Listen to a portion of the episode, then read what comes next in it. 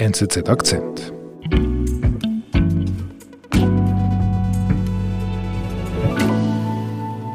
Daniel, wie hast du eigentlich vom Erdbeben in Marokko erfahren?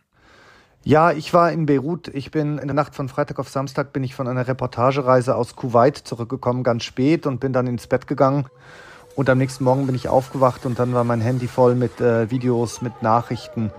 Und ich habe dann gesehen, was da passiert ist. Es kamen die ersten Zahlen von Toten rein und von Zerstörung. Und das war in dem Moment natürlich ein Schock. Da habe ich am Samstag früh dann auch schon gleich mit der Redaktion gesprochen und wir haben dann relativ schnell beschlossen, dass ich versuchen werde, ähm, gemeinsam mit Dominik Nahr, dem Fotografen, nach Marokko zu reisen, um eben zu versuchen, aus den betroffenen Gegenden zu berichten. Mhm. Und ja, jetzt bin ich hier in Marrakesch und ich war am Montag oben in den Bergen des Atlas, also in der Region, wo das Epizentrum des Erdbebens lag. Und ähm, wenn man da hochfährt und das sieht, die Zerstörung und das Leid, dann wird einem vor allem eines bewusst, nämlich wie sehr die Menschen dort zum Teil ganz auf sich alleine gestellt sind. Über 2000 Tote hat das Erdbeben vom Wochenende in Marokko gefordert. Und noch immer warten die Menschen auf Hilfe, schildert unser Korrespondent Daniel Böhm, der ins Katastrophengebiet gereist ist. Ich bin David Vogel. Also Daniel, du bist nach Marrakesch geflogen. Wie muss ich mir denn jetzt die Stadt vorstellen? Ja, Marrakesch war ja die Stadt, äh, aus der man am meisten Bilder gesehen hat, ganz am Anfang der Katastrophe. Es ist eine wichtige Stadt in Marokko, historisches Erbe, UNESCO-Kulturerbe, war einmal die Hauptstadt des Landes. Mhm. Wir sind dann sofort in die Innenstadt gefahren, als wir gelandet sind. Und äh, man hat natürlich Schäden gesehen. Ein Minarett auf einem der wichtigen Plätze ist zusammengefallen, manche Gebäude waren beschädigt. Die Leute haben viel erzählt von Panik, äh, davon, dass sie rausgerannt sind und auf den Straßen und Plätzen übernachtet haben. Aber was mich eigentlich erstaunt hat, war, dass in der Stadt auch schon wieder eine ziemliche Normalität äh, geherrscht hat. Auf dem berühmten Marktplatz der Hauptattraktion, da waren Touristen unterwegs, sie haben Fotos gemacht. Sogar die Marktstände, die da immer sind, wo Suppen verkauft werden, die haben wieder offen gehabt, da haben die Leute ihre, ihre Stände wieder aufgebaut. Es herrschte so eine Art seltsame Normalität. Und auch äh, die Schäden selber waren zum Teil schon weggeräumt. Und der Stadt hat man eigentlich auf den ersten Blick überhaupt nicht angesehen, dass hier eine Katastrophe stattgefunden hat. Mhm. Also will man da irgendwie die Realität so schnell wie möglich weghaben? Also quasi unter dem Motto, das Leben muss irgendwie weitergehen für die Touristen? Ja, natürlich. Es ist nicht nur wegen den Touristen, es ist vor allem halt auch wegen den Marokkanern selber. Der Tourismus ist ja die wichtigste Einnahmequelle der Stadt. Zehn Millionen Touristen kommen nach Marrakesch im Jahr. Und die Stadt hat unter der Pandemie schon gelitten damals und äh, viele Be Besitzer von Restaurants und Hotels, die sind angewiesen darauf, dass die Touristen da bleiben. Mhm. Und sie sind auch froh, dass viele geblieben sind. Mhm. Gleichzeitig gibt es aber auch eine große Solidarität in der Stadt. Vor den Spitälern, da bilden sich lange Schlangen, weil Leute Blut spenden. Die Leute bringen Sachspenden für, für, für, für die betroffenen Menschen in den Bergen. Denn alle wissen, dass die eigentlich schlimmen Orte der Zerstörung nicht in Marrakesch selber sind, sondern eben oben in den kleinen Dörfern im Atlasgebirge südlich der Stadt, wo mit Abstand die meisten Opfer äh, zu beklagen sind. Und genau da fährst du hin. Ja, genau. Ich bin dann nach Adus gefahren. Das ist ein entlegenes, bitterarmes Dorf hoch oben im Atlasgebirge. Das ist so ungefähr eine Stunde weg, ein bisschen südlich von Marrakesch. Aber das ist eine komplett andere Welt. Also man fährt da langsam in die Berge hoch, die Straßen werden immer enger. Die Kulisse ist malerisch, ist, ist wunderschön. Also man hat sattgrüne Täler unten, karge Gebirge oben, da hinten gehen diese Gipfel des Atlas hoch. Mhm. Und dann, bis man eben an das Ende dieses Tals kommt und dann, was man sieht, das äh, erschüttert einem. Denn Adus, dieses kleine Dorf, was eben da am Hang liegt, ist eigentlich nur noch ein Friedhof voller Geröll und Staub. Kein einziges Haus hat dieses Erdbeben überstanden. Es ist einfach eine einzige okay. Apokalypse. Und das ist so wie ein, wie wenn eine Faust vom Himmel auf, auf das Land niedergegangen ist. So hat es ein Bewohner dann beschrieben, als wir da angekommen sind. Es liegt so ein Geruch von Tod und Verwesung, so ein süßlicher Geruch liegt in der Luft und das ganze, das ganze Dorf ist einfach eine einzige, einzige Trümmerhalde. Siehst du denn überhaupt noch, noch Menschen dort, wenn, als du ankommst? Ja, also wir sind ja unten angekommen im Tal, da waren Überlebende, die sich da unten gesammelt haben und dann sind wir, sind wir hochgelaufen in das Dorf, weil die Straße war ja war, war blockiert wegen, wegen Erdrutsch.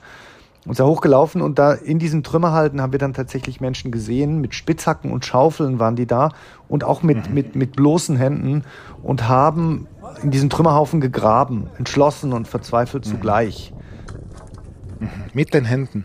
Ja, genau, zum Teil mit den Händen. Die hatten Werkzeuge, aber wirklich auch mit den bloßen Händen. Die waren halt voll von oben bis unten mit Staub und, und, und haben da sich durchgearbeitet. Mhm. Manche hatten irgendwie ein paar Tücher vom, vom Mund oder ein paar Masken, wie man es aus der Corona-Zeit kennt. Aber das war echt so, das, ohne Hilfsmittel standen die halt auf diesen Trümmern rum. Ist gefährlich auch.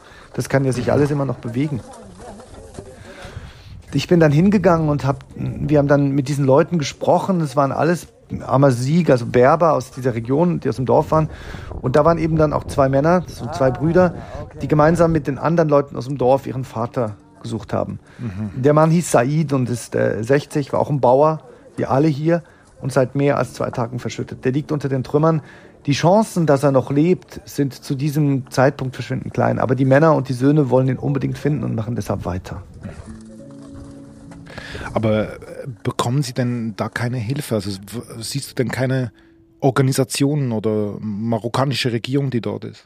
Als wir da hochgefahren sind, hat man Hilfe gesehen unten in den, in den Städten am Rand der Berge, da war Hilfe da. Aber als wir in das Dorf kamen, waren Dominik Nase, der Fotograf und ich, wir waren die ersten Journalisten, die da durchgekommen sind. Die Straße war fast unpassierbar. Mhm. Und als wir da hinkamen, waren, waren Helfer da. Aber das waren alles Privatpersonen. Mhm. Da war zum Beispiel eine Floristin aus Casablanca, die, die mit einem, mit einem, mit einem Van hergefahren ist. Da war ein Exil-Marokkaner aus Belgien, ein Bauarbeiter, der mit seinem eigenen Auto vollgestopft mit Medikamenten, Wasser und Lebensmitteln da rausgefahren ist. Da waren noch ein paar andere Leute, ein Typ aus England, die versucht haben, was zu machen und die versucht haben, da Hilfe herzukriegen. Zumindest das Minimum. Und diesen Leuten sind die, die Überlebenden, die eben unten im Tal saßen, vor allem die Frauen und Kinder, sind denen regelrecht entgegengerannt und haben, haben, haben zum Teil weinend sie gebeten, was zu machen. Mhm. Aber habe ich dich richtig verstanden? Das sind alles private Leute, die irgendwie verbunden sind mit, mit dem Dorf. Aber offizielle Hilfe, wo bleibt die? Ja, es waren fast alles äh, private Leute. Die offizielle Hilfe in, den, in diesen Bergdörfern, zumindest da, wo wir waren, war bisher keine, ist bisher keine angekommen. Das haben uns auch die Bewohner gesagt. Mhm. Ich glaube, das hat sicher auch damit zu tun, dass, dass natürlich dieses Erdbeben Marokko extrem überfordert hat. Sehr eine riesige Katastrophe. Schwierig, die Ressourcen zusammenzubekommen.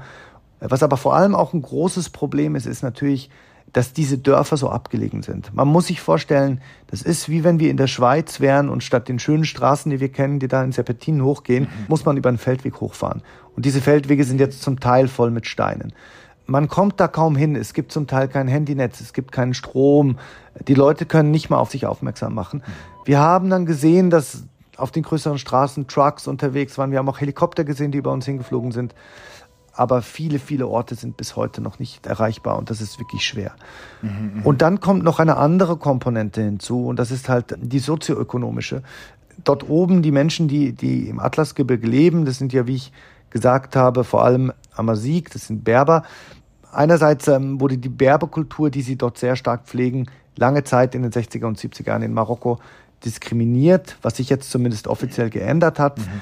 Aber gerade diese Leute oben in den Bergen im Atlas sind halt immer noch sehr, sehr arm. Mhm. Das heißt, man sieht das. Die Leute leben von Subsistenzwirtschaft, die Häuser sind schlecht, nichts ist erdbebensicher ge gebaut. Viele Leute haben keine Arbeit, es gibt kaum Infrastruktur. Ganz anders als etwa in Marrakesch, was nur eine Stunde weit entfernt ist. Und das zeigt, wie tief gespalten Marokko eben ist zwischen diesem modernen Marokko, wo sich ganz viele Dinge in letzter Zeit auch wirtschaftlich entwickelt hat, und diesen Berggegenden, wo es wirklich bittere Armut herrscht. Mhm. Aber das heißt doch, diese beiden Brüder, die jetzt nach ihrem Vater suchen, die sind irgendwie alleine auf sich gestellt. Ja, eben nicht ganz, weil in diesen Dörfern herrscht dann trotzdem eine, eine tiefe Solidarität. Die Menschen helfen sich gegenseitig. Mhm. Sie packen miteinander an und, und versuchen irgendwie, irgendwie einander zu helfen. Aber das Problem ist natürlich, sie haben keine Maschinen, sie haben keine Suchhunde, sie arbeiten nur mit den Händen. Und dazu ist es so, am Ende des Tages kamen dann irgendwann die ersten Helfer, professionellen Helfer ran, aber da war es natürlich viel zu spät. Das ist ja mittlerweile drei Tage und wer immer äh, unter, unter Schutt liegt, ist zu so einem Zeitpunkt vermutlich schon tot. Mhm. Entsprechend war auch die Verzweiflung, die Müdigkeit. Also unten im Tal waren eben diese Frauen und Kinder, die da auf im Freien geschlafen haben und völlig verzweifelt waren. Und die Brüder? Die arbeiten halt immer weiter, ne, den ganzen Tag, machen auch kaum Pause, trinken nur ein bisschen Wasser und ein bisschen Milch zwischendurch mal. Und irgendwann am späten Nachmittag finden sie dann tatsächlich unter dem ganzen Schutt einen leblosen Körper und ziehen, ziehen aus, den, äh, aus den Trümmern raus. Und das ist dann tatsächlich Said, der Vater. Und mhm. ähm, sie hüllen diesen Leichnam in eine Decke. Und in dem Moment, an dem, in dem eben der Tote gefunden wurde, da halten alle inne und rufen alle Akbar, Allah ist groß. Und sie tun das wirklich sehr still und leise, wirklich so mit und blicken dabei zum Himmel. Mhm. Also sehr schicksalsergeben. Ja, ich glaube halt in der Region, also dort im Atlasgebirge, wie oft halt in abgelegenen Regionen, die auch immer noch konservativer sind, sind die Leute halt immer noch sehr gottverbunden und mhm. sehen vieles als Schicksal an und sind gottesfürchtig. Und das hat sicher auch damit zu tun, dass sie eben ein schwieriges und hartes Leben haben. Ich meine, diese Menschen leben mit der Erde von der Natur, sie haben paar Tiere und ich glaube, dass das halt auch dazu führt, dass man wahrscheinlich auch äh, dann, dann diesen Kraft im Glauben findet. Mhm. Wie ist denn das eigentlich für dich? Ich meine, du hast ja schon sehr vieles gesehen. Du hast vorher gesagt, du bist eben aus Kuwait zurückgekommen. Du lebst in Beirut, das ist ja auch kein einfaches Pflaster. Und jetzt bist du in diesem Dorf abgelegen im Atlasgebirge und bist irgendwie gezwungen, das einfach zu beobachten. Ja, es ist, es ist natürlich als Journalist hart, wenn man dorthin kommt, weil man berichtet darüber. Man sieht aber, wie diese Leute Not leiden und sie fragen einem oft auch, ja, kannst du mir helfen, kannst du dies und das tun? Und wir haben natürlich auch in unser Auto haben wir Masse Wasser mitgenommen, um ein bisschen nötige Sachen zu verteilen, aber man, man kann dann bis zu einem gewissen Grad auch nichts machen. Es ist einfach auch brutal, wenn man das sieht. Und ja, es ist, man erlebt das immer wieder und äh, was halt so bleibt, sind halt einfach diese zwei Dinge. Einerseits, dass halt das menschliche Leid, egal wo man ist, immer gleich ist und immer gleich berührend und schlimm. Und auf der anderen Art, dass aber auch in diesen ganz schlimmen Momenten auch immer sehr berührende Momente der Solidarität gibt und halt, wo Leute Sachen machen und anpacken. Also mhm. Also als ich das gesehen habe, eben mit diesen ganzen Männern, die da zwei Tage nachher immer noch arbeiten, arbeiten, arbeiten, das ist schon auch wirklich beeindruckend. Mhm. Aber eben, sie waren alleine und Hilfe aus dem Ausland. Wo bleibt die? Also es gibt, es gibt Hilfe aus dem Ausland. Die haben zum Beispiel spanische Hilfsorganisationen gesehen, die, die unten an den Berghängen Zelte aufgebaut haben. Es boten ja auch zahlreiche Länder den Marokkanern Hilfe an. Aber die Regierung hat eben nur ausgewählte Angebote angenommen, also unter anderem Katar, Jordanien, Tunesien. Mhm. Äh, Bergungstruppen kamen aus Spanien, den Vereinigten Emiraten und Großbritannien. Mhm. Aber andere Länder, zum Beispiel Frankreich, die ehemalige Protektoratsmacht in, in Marokko, hat keine Genehmigung erhalten, obwohl, obwohl die Franzosen das auch angeboten haben. Mhm. Und ähm, daran zeigt sich halt natürlich, dass, dass auch eben solche Dinge wie Hilfe mittlerweile eine politische Komponente haben. Marokko und Frankreich hatten politische Probleme in den letzten Jahren. Es ist schwer zu sagen, ob das jetzt nur daran liegt oder ob es auch andere Gründe hat, aber es wirkt zumindest in die Richtung. Und das zeigt halt mittlerweile, wie kompliziert das geworden ist. Mhm. Das ist vielleicht ein bisschen salopp formuliert, aber das geht ja schlussendlich dann auch auf Kosten von Said, also dem 60-jährigen Bauern, dessen Söhne nach ihm suchen.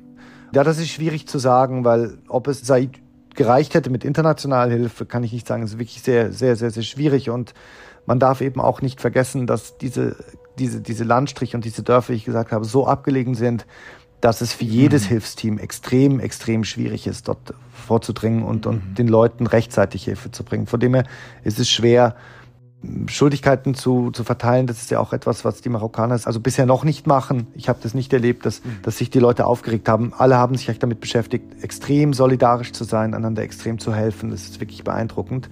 Aber sicher, für viele Opfer, die noch lebend unter den Trümmern lagen, kam die Hilfe zu spät und ist sie jetzt zu spät. Mhm. Aber was sich eben dann trotzdem zeigt, ist, selbst wenn es zu spät ist, geben die Leute eben nicht auf und versuchen ihre Angehörigen zu finden. Und das war ja auch mhm. bei den Söhnen von Said die äh, ihren Vater eben aus den Trümmern ziehen wollten, um ihn so schnell wie möglich zu beerdigen, was ja die äh, islamische Religion auch so verlangt. Mhm. Erlebst du das noch? Ja, also die nehmen dann diesen Leichnam und sie hüllen ihn in, in, ein, in eine Art Tuch und legen eine von einer Holztüre mhm. von einem der zerstörten Gebäude. Und dann geben diese Männer, die diese staubüberdeckten, verschwitzten, müde aussehenden Männer, packen diesen Leichnam auf ihre Schultern mhm. und tragen ihn wie zu einem letzten Geleit durch dieses komplett zerstörte Dorf durch. Sie müssen also mit dem Leichnam über diese Trümmerberge rübergehen mhm. und dabei singen sie Verse aus dem Koran. Und zuvorderst gehen eben dann die beiden Söhne von Said voran. Mhm. Und die sehen müde aus, sehen traurig aus, aber ich habe niemanden gesehen, der dort geweint hat. Und dann gehen die ein bisschen die Straße runter und plötzlich halten sie an, schweigen, beten und legen dann den Leichnam in ein Grab, das dort hastig ausgehoben wurde. Mhm. Und dieses Grab liegt neben der Straße zwischen dem Dorf und dem Talboden und dort wird Said eben beerdigt. Neben all den anderen Opfern des Erdbebens. Es waren 33 bisher und Said ist die Nummer 34.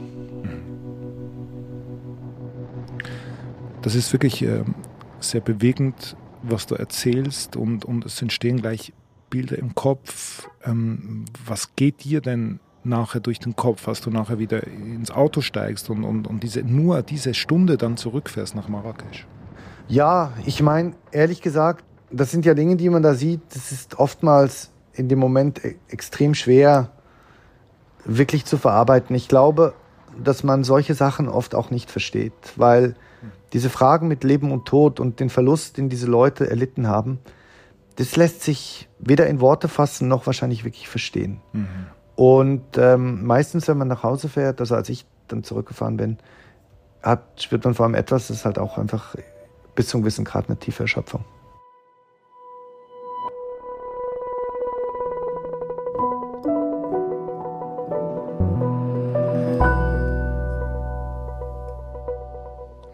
Lieber Daniel, vielen Dank für deine Beschreibungen. Du bist gerade in Marrakesch, bald fliegst du wieder nach Hause nach Beirut. Gute Reise, pass auf dich auf. Ja, tschüss und äh, danke dir auch.